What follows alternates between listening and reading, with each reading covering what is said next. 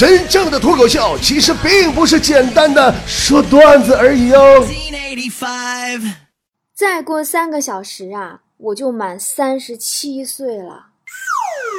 突然发现自己来到这个世界上，喘了三十七年的气儿，吃了三十七年的盐，并且在变老的道路上越走越近了。现在的我呀。有点心跳加速，手心冒汗，深度怀疑在迈入三十七岁大门的这一瞬间，我会患上初老并发症。什么是初老并发症呢？症状一：时间距离越近的事情越容易忘，越久以前的事情反而记得更清了呢。症状二：身旁啊一堆人喊你什么什么姐呀，什么什么哥，这时候你特别想让他们闭嘴。尼玛，昨天还有个叫阿姨的，我已经让他去死了。症状三。我身边的好朋友们呢，离婚的速度开始超越结婚的了。症状四，越来越不想改变已经习惯的习惯。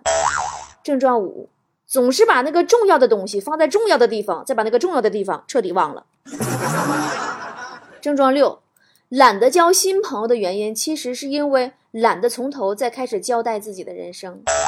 症状七，我终于认清了。老天爷真的很忙啊！症状九，对诈骗集团开始产生周旋的战斗力，可会了。症状十，以前啊可以唱 KTV 唱到天亮，现在只要熬一宿，就会躺尸一个礼拜。症状十一，对完美很迟疑，对不完美深信不疑。虽然我不知道自己接下来还会经历些什么，但起码我明白了一点，就是我开始在中老年阵营的大门口溜达。还记得咱们曾经的那个约定吗？我能想到最浪漫的事，就是和你一起慢慢变老。等到有一天我们老的哪儿也去不了，我拄着拐棍叨逼叨，你拄着拐棍听我叨逼叨。希望那个时候我还会依旧让你笑。此时我仿佛看到那个画面就在不远了呢。奔四了，多吓人呐！菠菜们，宝宝终于长大了，宝宝刚刚认识到自己已经是个成年人了，宝宝就马上要变老了。我是不是有点晚熟啊？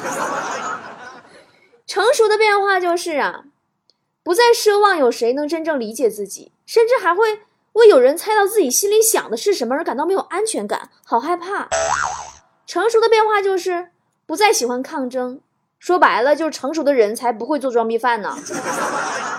记得好几年前啊，有一次我自己在家的时候，家里进贼了，一番抗衡之后，盗贼呀扯过一根棍儿逼我跪下，我大义凛然告诉他，老娘这辈子只跪天跪地跪父母。十分钟过后，头破血流的我学会了“认贼作父”这个词儿。成熟的变化就是不愿意再去相信。以前我对整个世界都充满了安全感，我觉得世界上就没有坏人。上中学的时候，有一次回家的路上，我看到一个人啊，骑着跟我一模一样的自行车，我就一个劲儿的跟我朋友说：“你看人这人多有眼光啊，一看就是很有品位的人。”高度夸赞一番以后，等我回到家楼下时候，发现我自行车丢了。哦，小时候对事情没什么辨别能力，那时候啊，我长得小，经常挨欺负。后来我表哥就告诉我说：“不用怕，脱了衣服跟他们干。”于是我就铭记在心了。久而久之，学校里边同学们开始传：“哎，你听说没？咱学校出个傻子，一生气就脱衣服。”小时候谁说什么我都愿意相信。小学二年级的时候，同学跟我说，说他不能听见“爷爷”这两个字儿。我说为什么呢？他说如果管他叫爷爷，他肚子就会疼。然后我就突然喊了一声“爷爷”，他就啊，好疼啊，好疼啊，手捂肚子。我一看，你这小子不废了吗？后来我至于他喊了两条街“爷爷”，一点不夸张。我是后来呀，都参加工作以后，再回想起来这事儿，才发现自己是被忽悠了。其实后来上班以后，有回口渴，我找了个办公室啊喝水，但是没有找到纸杯，只有一个饮水机。刚好呢，那个办公室里没有人，我就弯腰俯身呐，把嘴放在饮水机水龙头底下接水喝。尼玛也妈不知道谁装的水龙头，蓝色水龙头里边出的是开水。但回想起来，我好像好久好久都没有被偷过东西，也再没被人忽悠过，更没有被烫过嘴了。哦，对，我也再不会那么草率的脱衣服了，因为我开始选择不相信，开始选择保护自己。也许这就是变老的标志吧。三十五岁之前，我都从未感觉自己老了，甚至我在二十几岁的时候，我巴不得自己快点变老，总觉得我多长大一岁，我就能多解锁一种我所不掌握的本领。现在本领都解锁了，我也再不是小时候那个我了。小时候啊，我遇到问题，我就特别喜欢问个为什么。邻居家新搬个小孩儿，我就赶紧问我妈：“那小孩谁呀？”我妈指着我鼻子说。那就是你二姨的那个邻居王阿姨的二儿子的孩子，叫小明，今年三岁了，人家老聪明了，还会算数、会画画。你再看看你。那我上学时候很勤奋的，可是数学就是学不好。我记得有一年啊，开学第一件事就是补考数学。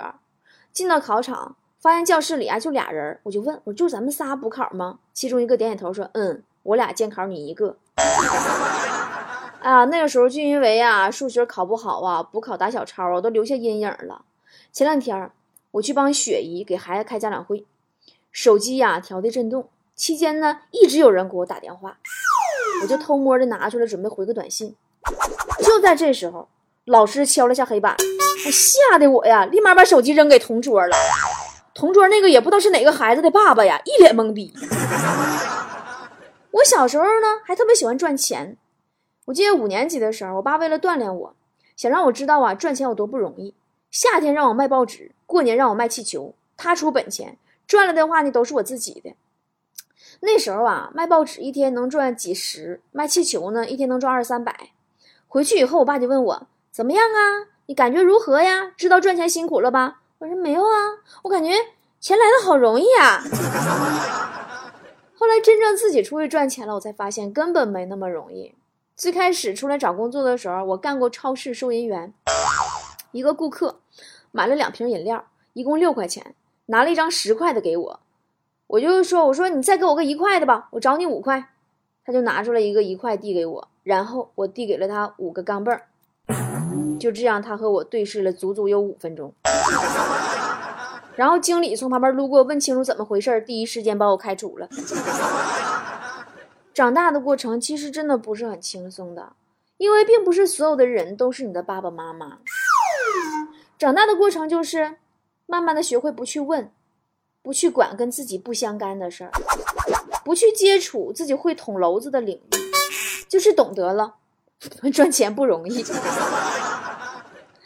前几天啊，我一个从小长到大的闺蜜来丽江，我俩在古镇里边溜达，她说：“波儿啊。”你还记得当初我们上中学那会儿，互相调侃对方，说对方会孤独终老到三十八岁也嫁不出去吗？我说我操，灵了！确实没有想到，时间推着人的后脊梁走，差点没给我推个跟头。曾经啊，我在感情上是一个特别愿意表达的人，我喜欢什么，想要什么都写在脸上。上幼儿园的时候，我表姐去接我。发现呐，我一直盯着一个小男孩吃糖葫芦，哈喇都流出来了。我表姐就很心疼，说喜欢吗？姐给你买一个去。我一脸犹豫啊，我说姐姐呀，我听说贩卖儿童好像是犯法的吧？对呀，我就是喜欢那小男孩呀。我喜欢，我根本不会控制自己流口水呀。我喜欢谁，就是大胆的去表白。十八岁那年，我跟我心仪已久的一个男孩表白。男孩说：“我有女朋友了。”说完呢，拿手机给我看他的手机屏幕，漆黑的手机屏幕里倒映着我的脸，我忍不住流下了幸福的泪水。男孩把手机拿过去说：“哎妈，不好意思，忘开机了。”于是那个时候开始，我就学会了隐藏自己的喜欢，不再看到自己想要的就流口水。我学会了。欲擒故纵，反客为主，欲拒还迎。是的，我学会了把自己变成一个心机婊，这就是成熟。因为你会发现，这样你才能得到你想要的。并且你就不会被人笑话。但在这个过程当中，你发现你已经不再敢把自己托付给任何人，因为你害怕被辜负，害怕背叛，害怕那个曾经爱的人无情的转身。于是我单身了好多好多好多好多好多好多好多好多好多好多好好好多年。那时候还安慰自己说啊，你之所以这么单身，一直单着，不是因为没人追，是因为你坚信前方一定会有更好的人等着你，你配拥有更好的。于是越自信越单身。直到后来有一天遇到了旺财，他跟我说。我看到你脸上的小酒窝，就醉得不省人事。我第一反应就是对他说：“滚一边呆去，别闹。”有的时候我也问自己：莫非说，长大了的代价就是不敢百分百的爱别人，也不敢轻易的相信别人的爱吗？真的，我觉得之所以我俩到现在也没登记、没结婚，问题的根儿上是我。是因为我的纠结和恐惧。原来，一个成熟了的人生，就是在“好想和你时时刻刻待在一起呀”与“你他妈滚开，让老娘一个人静静”这两个之间辗转反侧。半个月之前，我出差，刚走一会儿，就看见旺财发了一个朋友圈，说又要小别了，发了个我俩的合影。我当即我就告诉司机返程。回家一言不发进屋，把每个房间都检查了一遍，大衣柜我都看了。完，我问他，我说你发朋友圈说我走了，是想告诉谁？说你想告诉谁？但其实他就是在家看《红楼梦》呢，他就是觉得心里有点空落落而已，你知道吗？我不知道我还会不会回到当初那个敢于向爱的人真诚大胆的表露自己内心的状态。但我想，如果两个相爱的人，都互相不真诚，那是注定无法白头偕老、相濡以沫的。我三十七岁了，我愿意把今天当做一个新的开始，我在慢慢的学会回到初心，我再去从头学习相信这两个字。每年啊，我一定会写两篇文章，固定的一篇呢是年终总结，报喜不报忧；另外一篇呢就是生日小结，讲师不想得。我这前半生啊，最大的失，大概就是对于健康的自信吧。曾经我以为我自己壮得像个牛犊子，风吹不病，雷打不死啊。要知道我曾经姐曾经是练舞蹈的呀，身体素质杠杠的。殊不知这十年来，小病不断，隔了三天两头啊，就会头疼脑热一次，就好像是。在我那个哪吒般的躯壳里边装了一个林黛玉的灵魂。熟悉我的菠菜都知道，我几乎每年都会大病一回，小病无数。最近半年的时间啊，我经常腰疼、肚子疼，就疼到睡觉都会疼醒。有段时间啊，我就害怕呀，我怕死了，我真怕哪天醒来发现自己腰折了，俩腿已经下地走道了，上半身还躺在床上玩手机。熬夜，饮食不规律。运动频次低，我一方面给自己心理暗示说这是工作压力导致的，放轻松就好啦。另一方面我也很清楚，还是赖我自己这些年过的呀，太不爱惜自己了。突然发现自己活得好拧巴呀，真的特别的拧巴。一边发朋友圈，很浪漫的文字啊，阴天在不开灯的房间。一边心里骂自己：“妈不道开灯啊，眼睛不要了，就到玩手机，以后都没人要你，知道吧？” 压力大的时候呢，只有暴饮暴食能让自己快乐起来。于是我开始对颜色很敏感，就算是红色啊，在我眼里也能看出一百种红，比如卤牛肉红、烤猪蹄儿红、烤鸭红、草莓红、樱桃红、杨梅红、西瓜红。我从三年前的九十四斤到现在的一百零四斤，一直在减肥，从未成功过。于是我安慰自己呀，胖没啥不好的呀。比如一起打车，我从来都是胖子坐副驾驶，然后瘦子抱团在后边挤嘛。可这个时候，老天爷又出来玩公平了，一般坐副驾驶都是付钱的那个。有人跟我讲啊，说对于女人而言。二十五岁是个坎儿，三十七岁是个坎儿，四十五岁是个坎儿。反正每到坎儿上啊，内心就会发生一次巨大的变化，对人、对事儿、对自己都会重新定义、重新感激。我曾经一度认为缘分啊是老天爷赏的，他心情好了就会给你，心情差了你就会跟缘分失之交臂。但最近我不这么觉得了，我开始认为缘分是一个更偏个人争取的东西。你渴望了，并向着这个结果去努力，那缘分就没有那么靠天注定。说白了，还是靠自己。毕竟一个人要天天说啊，反正我也得不到呀，反正我也做不好呀，反正我也没戏呀。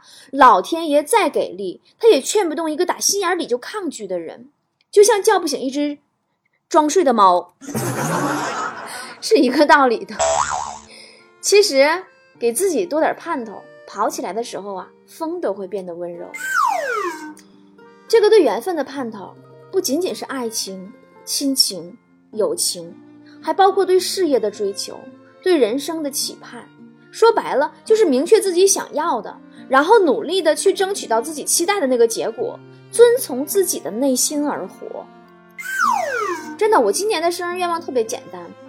我就希望每一件我想做的事儿，都能够努力的做到好的结果。三年前啊，我从传统台出来做自媒体，满身的鸡血呀，满脑子的梦想啊。但是两年前的重度焦虑症和抑郁症过后，我开始选择逃避了。我不再主动的去追求梦想，而是被动的为了活着而工作。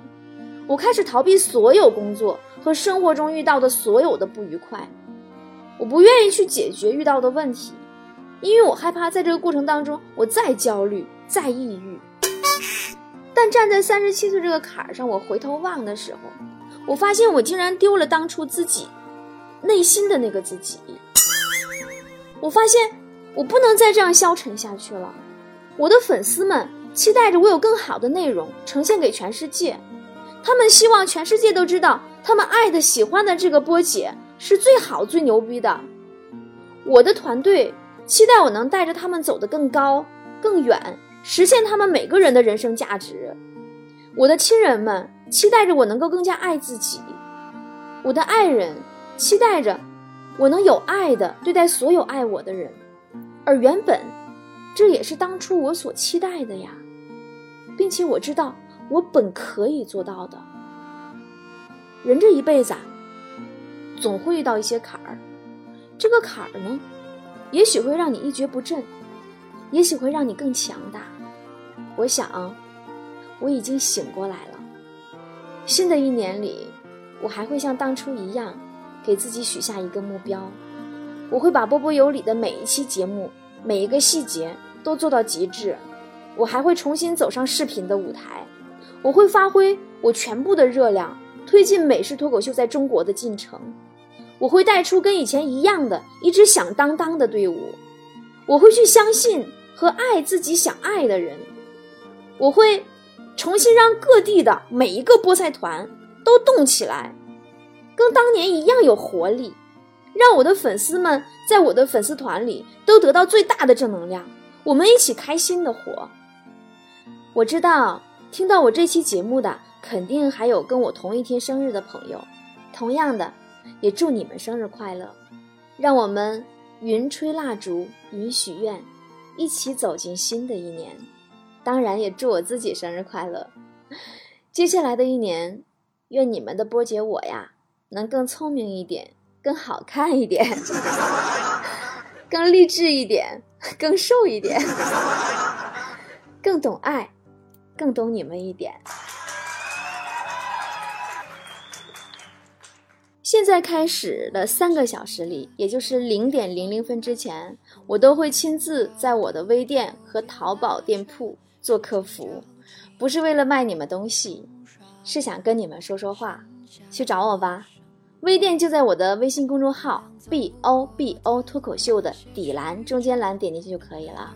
我的淘宝店铺，淘宝搜索店铺波波的好东西。安心着笑着哭着都快活，谁让时间是让人猝不及防的东西，晴时有风，阴有时雨，争不过朝夕，又念着往昔，偷走了青丝，却留住一个你。岁月是一场有去无的旅行，好的坏的都是风景，别怪我贪心，